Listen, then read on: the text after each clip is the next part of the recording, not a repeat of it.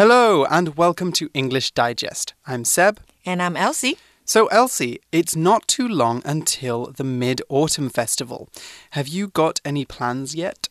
Hmm, I love the Mid Autumn Festival. My friends and I are going to have a traditional barbecue together. Oh, you're going to have a barbie. So, today, uh, in the meantime, we're going to be talking even more about Mid Autumn Festival because that's the topic of our first translation.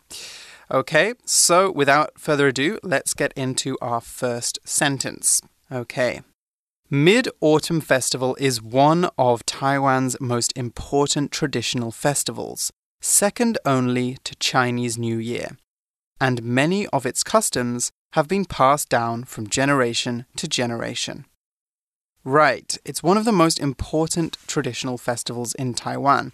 In fact, did you know that people have been celebrating Mid Autumn Festival for over 3,000 years? Wow, for over 3,000 years. 3,000 years there's evidence, so there's there's uh, proof or there's stuff that suggests that in some parts of China and in the north of Vietnam, people were celebrating Mid Autumn Festival as early as 1,600 BC. So 你是说一千六百年，西元一千六百年，西元前、mm. before yes, Christ? Yes, wow, a very long time ago. 那今天呢，我们要翻译的第一个句子就是关于中秋节。中秋节是台湾最重要的传统节日之一，仅次于农历新年。它的许多习俗代代相传。那时态我们要用前半句是使用现在简单式描述事实，后半句呢是使用现在完成式表达从过去的某个时间点持续到现在的事情。嗯哼，那现在完成式呢？提醒同学们一下哦，就是用来表示从过去到现在已经、刚刚或尚未发生的事，也可以表示从过去到现在有的经验和状态。Exactly. So, because we are talking about something that happened over time until now, we want to use the present perfect. 没错，因为我们要写的是它的许多习俗从过去到现在代代相传，所以这边要用的是现在完成式。那再来呢？仅次于，我们应该用怎么样的英文来表示呢？我们可以用 second only to。那如果是要表达第二好的，或是仅次于最好的，我们就可以用名词 second best。像是 Kim is a perfectionist. She refuses to settle for second best, even on things she's not good at. 那如果你看到人家用 second to none，代表的是不亚于任何人，也就是有最好的意思。So, for example, the desserts Andrew makes are second to none. 代表 the desserts Andrew makes are better than all other desserts. Hmm, they certainly sound like good desserts. We could also use the preposition among to express the same idea as second only to. For example, Mid Autumn Festival is among Taiwan's most important traditional festivals. When we use among in this way, we mean that Mid Autumn Festival is one of Taiwan's most important festivals. It's not the most important, but it's up there. That's because among means one of a group. Here's another example Angie is among the best singers in my class. Helen might be the best singer, though. 所以 among 这个字代表在点点点之中。那再来呢？习俗惯例，我们可以用 custom 来带出，多指呢因为传统而被传承下来的习惯，也可以表示个人的习惯。那本句呢也可以用 tradition 来替换。 但是呢，tradition 要注意哦，它多用来强调社会或不同族群中承袭的思想和行为。给同学们一个例句：The social customs here are much stricter than those in my home country。代表这里的社会风俗比在我家乡的严格很多。嗯哼。What are some common social norms in Taiwan today, Elsie? Okay, so social norms 代表的是社会 规范，那是个人在社会里面与人互动的行为标准。So, like when you bump into somebody accidentally, you say sorry. Mm -hmm. That's one of the social norms. But it's not only in Taiwan, it's everywhere. Mm -hmm. Or you raise your hand and say, Excuse me, before you ask a question in class or a meeting. That is also a social norm, right? Yes, yes, it is. And we could also talk about, you know, the way we eat meals. If you go to a big fancy meal and there's things that you should do and shouldn't do, those are also social norms. Right. Mm-hmm. So all of those are examples of common social norms. 再来呢，我们要讲到的是传承，或是把点点点传给后人。我们可以用片语 pass down. So, for example, when my grandma died, she passed down all of her jewelry to me. 代表我的祖母过世的时候，她把她所有的珠宝都传给我。 Looking back at the example sentence, we could also say that the speaker inherited her grandmother's jewelry. When you inherit something, you receive it from an older person, normally because they have passed away or because they have died. So, an example is I inherited this company from my father when he became too old to run it. So, in this example, my father didn't die, he just retired. So, he, he 退休. Um, but because he couldn't run the company anymore, he gave it to me. And because it's going down from one generation to the next generation, I can say I inherited it. We could also say that it was my inheritance. Your inheritance are things that you get um, from somebody up in your family, from a previous generation in your family, normally when they die. And it's normally a quantity of money. 没错，所以呢，inherit 它是 继承的动词，inheritance 那就是名词了。那再来呢，我们要表达一代又一代，可以用片语 from generation to generation。from to 的常见用法呢，还有像是 from door to door，挨家挨户；from day to day，每天时常；from time to time，有时候偶尔。所以例句说啊，Melody went from door to door asking for donations to the cancer charity she worked for。Melody 挨家挨户的为她工作的癌症慈善机构募捐。 Okay, so sentence two tells us more about the customs of Mid Autumn Festival. A majority of people enjoy the pleasures of good food and a family reunion by eating mooncakes and barbecuing outdoors. 许多人呢，借由吃月饼和在户外烤肉，享受美食跟家人团聚的乐趣。那时态我们用的是现在简单式，因为我们在描述事实。那许多、多数，我们要用什么代出呢？我们可以说 a majority of something。那名词 majority 它有大多数的意思。那本句呢，你可以用 many、a lot of 或是 most of the。来做替换也是可以的。So, for example, unlike 20 years ago, a majority of people now support marriage equality for same-sex couples. 不同于二十年前，现在许多人支持同性伴侣的婚姻平等。 Hmm. There's also a lot of different ways that we can modify this. So, for example, we could say uh, the vast majority. A vast majority is when uh, almost everybody thinks something or does something. So, if 90% of people are a certain way, if 90% of people have black hair in Taiwan, then I could say the vast majority of people in Taiwan have black hair. Another one would be an overwhelming majority, which is very similar to vast. And lastly, a scant majority or a slim majority. Both scant and slim mean it's a tiny majority, so it's still over 50%, but it might be 51% or 52%. So, for example, a slim majority of British people voted to leave the European Union in uh, 2016. So, only about 51% of people, I think, voted to leave. So we'll say that's a very slim majority. Now, let's look at a couple of more examples. The vast majority of Taiwan's population lives in the north and the west of the island. An overwhelming majority of people stayed home during the pandemic And a scant majority of people in the UK are fully vaccinated against COVID now. Or at least in in June, I know that it was about 60%. So I feel like that's a scant majority. 好，所以如果你要表示极多数的，那就可以用 vast 或是 overwhelming 来形容。那相反，少的我们可以用 scant 或是 slim 来形容。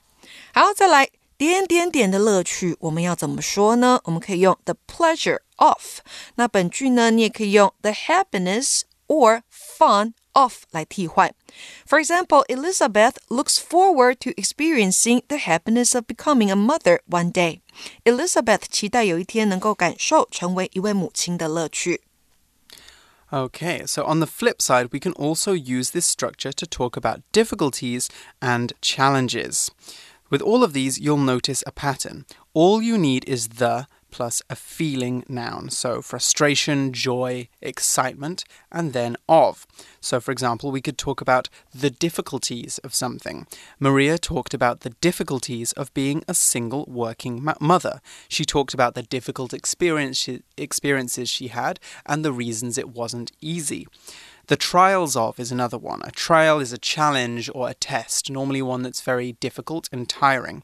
The book talks about the trials of starting your own business in a foreign country. Okay, it talks about the challenges or difficulties of starting your own business in a foreign country. Another one could be the uncertainty of the uncertainty of, sorry. Danny doesn't like the uncertainty of moving to a new country without finding a job there first. He doesn't like the risk of doing that.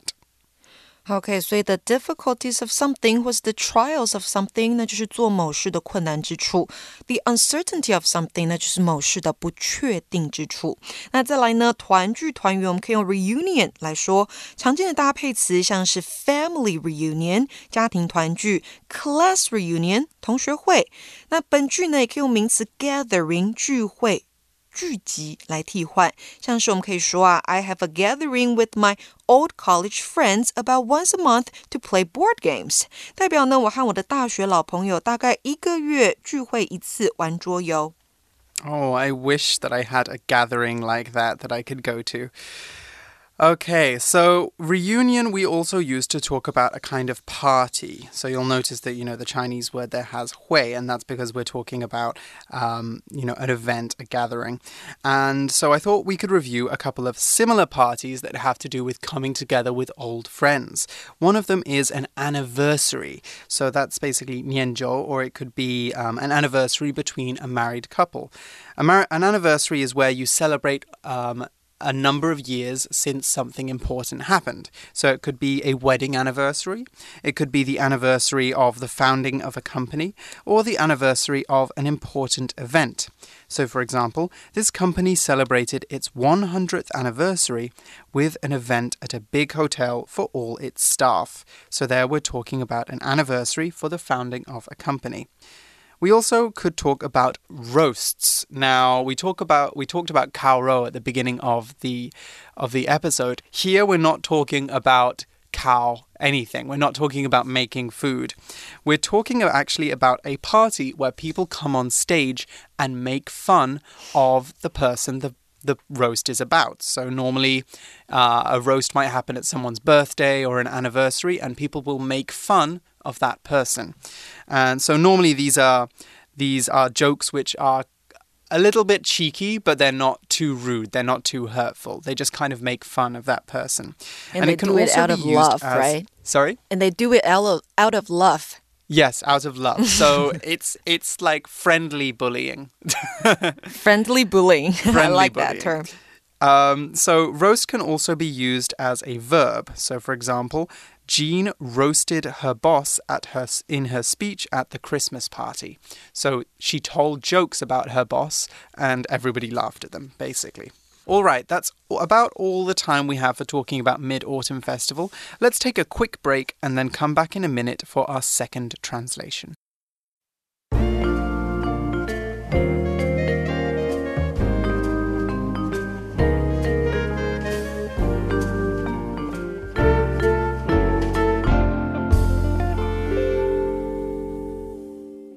For our second sentence, the theme is sustainability. So, what do you think of when you hear the word sustainability, Elsie? Um, sustainability 它的解释是永续性，所以呢，当我听到这个字的时候，I think of renewable energy，再生能源。Mm-hmm. Yep, that's definitely something that's very sustainable. Uh, but there's mm, actually, to be honest, I think of uh, that's the first thing I thought of as well. Green energy, we could hmm. also say. So, mm-hmm, it's not actually green the color when we say green energy. We're talking about the fact that it can be reused or it doesn't hurt the environment. Um, so, also recycling. I think recycling is another important thing that comes to my mind when I think about sustainability. Anything else? Um, anything else? Like we have to do it because we want to leave a great environment for our children. Yes, yes. And that's the why we're doing it. We want the sustainability. hmm We need to think about the the importance, the reasons that we we do things that are sustainable. Right, so sustainability is important in our daily lives, but it's not just individual people that need to think about sustainability. Countries must also think about sustainability too, if they want to reduce climate change and give the next generation a better future. Have you heard about the UN Sustainable Development Goals, Elsie? 你是说联合国的永续发展目标吗、There are seventeen goals, right? Yes, there's 17 very big goals. So, um, some examples of them include zero hunger. So, this one isn't really about the environment, it's more about. Um, more about people, more about um, giving everybody better quality of life. It's a goal to make sure that everybody has enough food. Right. And like no poverty, the same thing. Yes. And kind of touching on what we talked about already affordable and clean energy. So, cheap electricity, but cheap electricity that doesn't hurt the environment. The United Nations, UN, has announced 17 Sustainable Development Goals to solve the problems caused by uneven global development. Okay, so these uh, sustainable development goals are the ones we were just talking about. They were actually set up in uh, 2015 with the aim of being achieved by 2030. So you'll notice, for example, a lot of governments are talking now about having zero carbon emissions. That's a goal to have less car- to not produce any carbon dioxide in the country, and that's kind of related to these sustainability goals. So, how might we translate this into Chinese? 这里呢，中文的部分是联合国已经宣布了十七个永续发展目标，以解决全球发展不平衡引起的问题。那时态我们要使用现在完成式。那接着我们要表示引起、造成，可以用 cause 这个字。那本句呢，表示某结果因为 某件事而发生，强调的是 be 由 A 所引起，因此呢，我们用的是 be caused by。那我们也可以用 result from、stem from、arise from、be due to、be induced by 来替换。那如果要表示 A 引起 B 的发生，也就是主动用法的话呢，我们可以用 A causes B。For example, Harry's sleep problems are caused by the stress he's experiencing at work. 代表 Harry 的睡眠问题是由他在工作上遭遇到的压力所引起。那我们的例句用的是被动，代表 B 由 A 所引起。 Another way to talk about causation is to use an active verb that means to affect or change. For example, impact. Impact means to change something, normally in a significant way. So our example sentence would become The stress Henry experienced at work impacted his sleep. In other words, it changed his sleep patterns. Remember, although it's important to learn passive constructions, active voice, that's anything that goes kind of subject, verb, object, is normally easier for people to read. So if you want to write news, a blog post, or even something on social media, try to remember active structures rather than passive structures.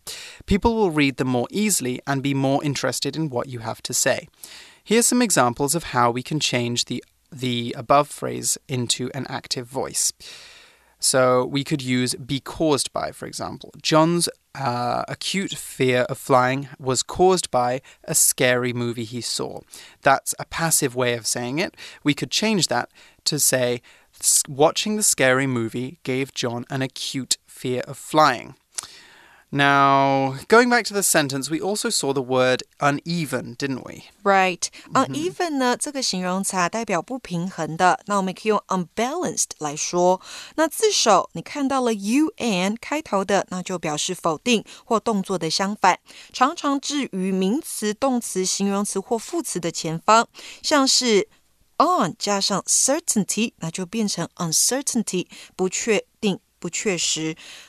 on 加上 lock，那就变成 unlock，也就是开锁、揭开。那 on 加上 familiar，那就是 unfamiliar，不熟悉的。on 加上 fortunately，那就是 unfortunately，不幸运的。Exactly. Okay, moving on to our second sentence. To our second sentence. So, we've talked a little bit about the 17 Sustainable Development Goals. So, the second sentence basically tells us are a bit more about how these are going to be put into practice, how they are going to be carried out.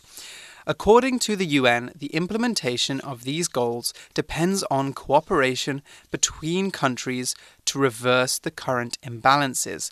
Right, for us to really have a good chance of stopping global warming, we all need to work together. It can't be one country that's doing everything because there's people all over the world. 没错，所以呢，根据联合国落实这些目标，有赖于各国之间合作，以扭转当前的失衡。那时态呢，我们要描述的是事实，所以用的是现在简单式。那实施落实，我们可以直接用动词 implement、enforce、impose，或是片语 carry out 来说。那也可以用 the implementation。enforcement or imposition of something 来表示。So for example, now that we've decided our idea, let's make sure the implementation of it goes smoothly. 代表既然我们已经决定了我们的想法，那就让我们确保它的实施顺利进行。这边用的是名词 implementation。Exactly. Another great word we can use here is execution. Execution is an interesting word because it can mean two very different things. The first is to officially kill someone, as in as a punishment for a crime. So King Louis XVI of France was executed during the French Revolution. They cut off his head. The other uh, meaning of execution that is is to do with to do something in a very official way so these are two very different meanings so the UN has set sustainability goals, but it hasn't fully executed them yet. When the goals have been fully executed, they will have been reached, they will have been achieved. Often with implement and execute, we often add the adverb successfully to emphasize that that action has been completed. So Taiwan has successfully implemented, or Taiwan successfully implemented COVID 19 prevention measures in 2020, although it had to lock down in 2021. Or another example might be the government successfully executed a plan to build a network of bicycle lanes through the city. 再来，我们要表示有赖于，也就是依靠、仰赖、指望。我们可以用片语 depend、rely or count on something 或是 v i n g 来说。那后面还可以接上 to v。 We can't count on the weather being nice, so let's make indoor plans. 我们没有办法指望天气会很好，所以我们就制定室内的计划吧。We can also use count on to talk about counting on people. So, someone you can count on is someone you can trust. Amy is my best friend because I know I can count on her for support. In other words, I know that Amy will always be there for me. She will always be ready to support me. 没错，那再来呢？合作，我们可以用名词 cooperation 或是 collaboration 来说。cooperation 的常见搭配用法像是 in cooperation with somebody，corporation between 也就是之间的合作。In close cooperation 就代表的是在紧密的合作之下。So, for example, our organization works in cooperation with the local government to make the city greener. 代表我们的组织和当地政府合作，使得城市更环保。Hmm. So you'll notice that all of those words started with the same two letters, the prefix co. Now, Co um, basically, what this means is together. In English, co means together, not as one word, but just as two letters added onto something else. So if you cooperate, then you follow some instructions or rules. You work with those Right. instructions or rules. So like co-founder. Yes, exactly. If you're a co founder, then you found something with someone else. Collaborate, the other word that you said, um, is to work together with someone else. So, uh, oh, and if you co sign something, then you sign a document with someone else. So, normally, if something has co in it, it has a meaning similar to togetherness or following something or doing something with someone else. So, some other examples might be a co designer, a co presenter, a co chair, or to co inhabit. So these uh, these countries are cooperating to do something. They're cooperating to reverse current imbalances. So what does reverse mean? Reverse 这个动词啊，代表扭转、逆转或是彻底改变。那它除了当做动词之外呢，它也可以当做名词来用，代表的就是相反的意思。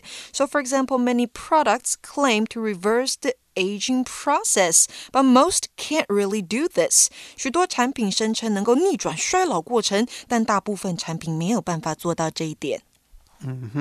Reverse is another useful verb because it means to move something backwards. It can be used as both a transitive and an intransitive verb. So you can reverse something or you can reverse yourself. You can reverse a trend, like in the sentence, reverse imbalances, or reverse a vehicle, which means to drive a car backwards. You can also put a car into reverse, and here it's a noun. So reverse is very flexible, but it normally means to go backwards or to make something or to undo something. So we're talking about reversing imbalances, aren't we, Elsie? Right，我们说到的 imbalance 代表的就是失衡啊，它是一个名词。常见的搭配词呢，像是 economic imbalance。经济的失衡，racial imbalance，种族间的失衡。那例句说的是呢，many mental or physical illnesses are caused by hormone imbalances in the body or brain，代表许多精神或是身体的疾病是由体内或大脑当中荷尔蒙失衡所引起的。 Okay, so that's unfortunately all the, time we have for today's translation exercise. Before we end our lesson today, let's go through the four sentences again.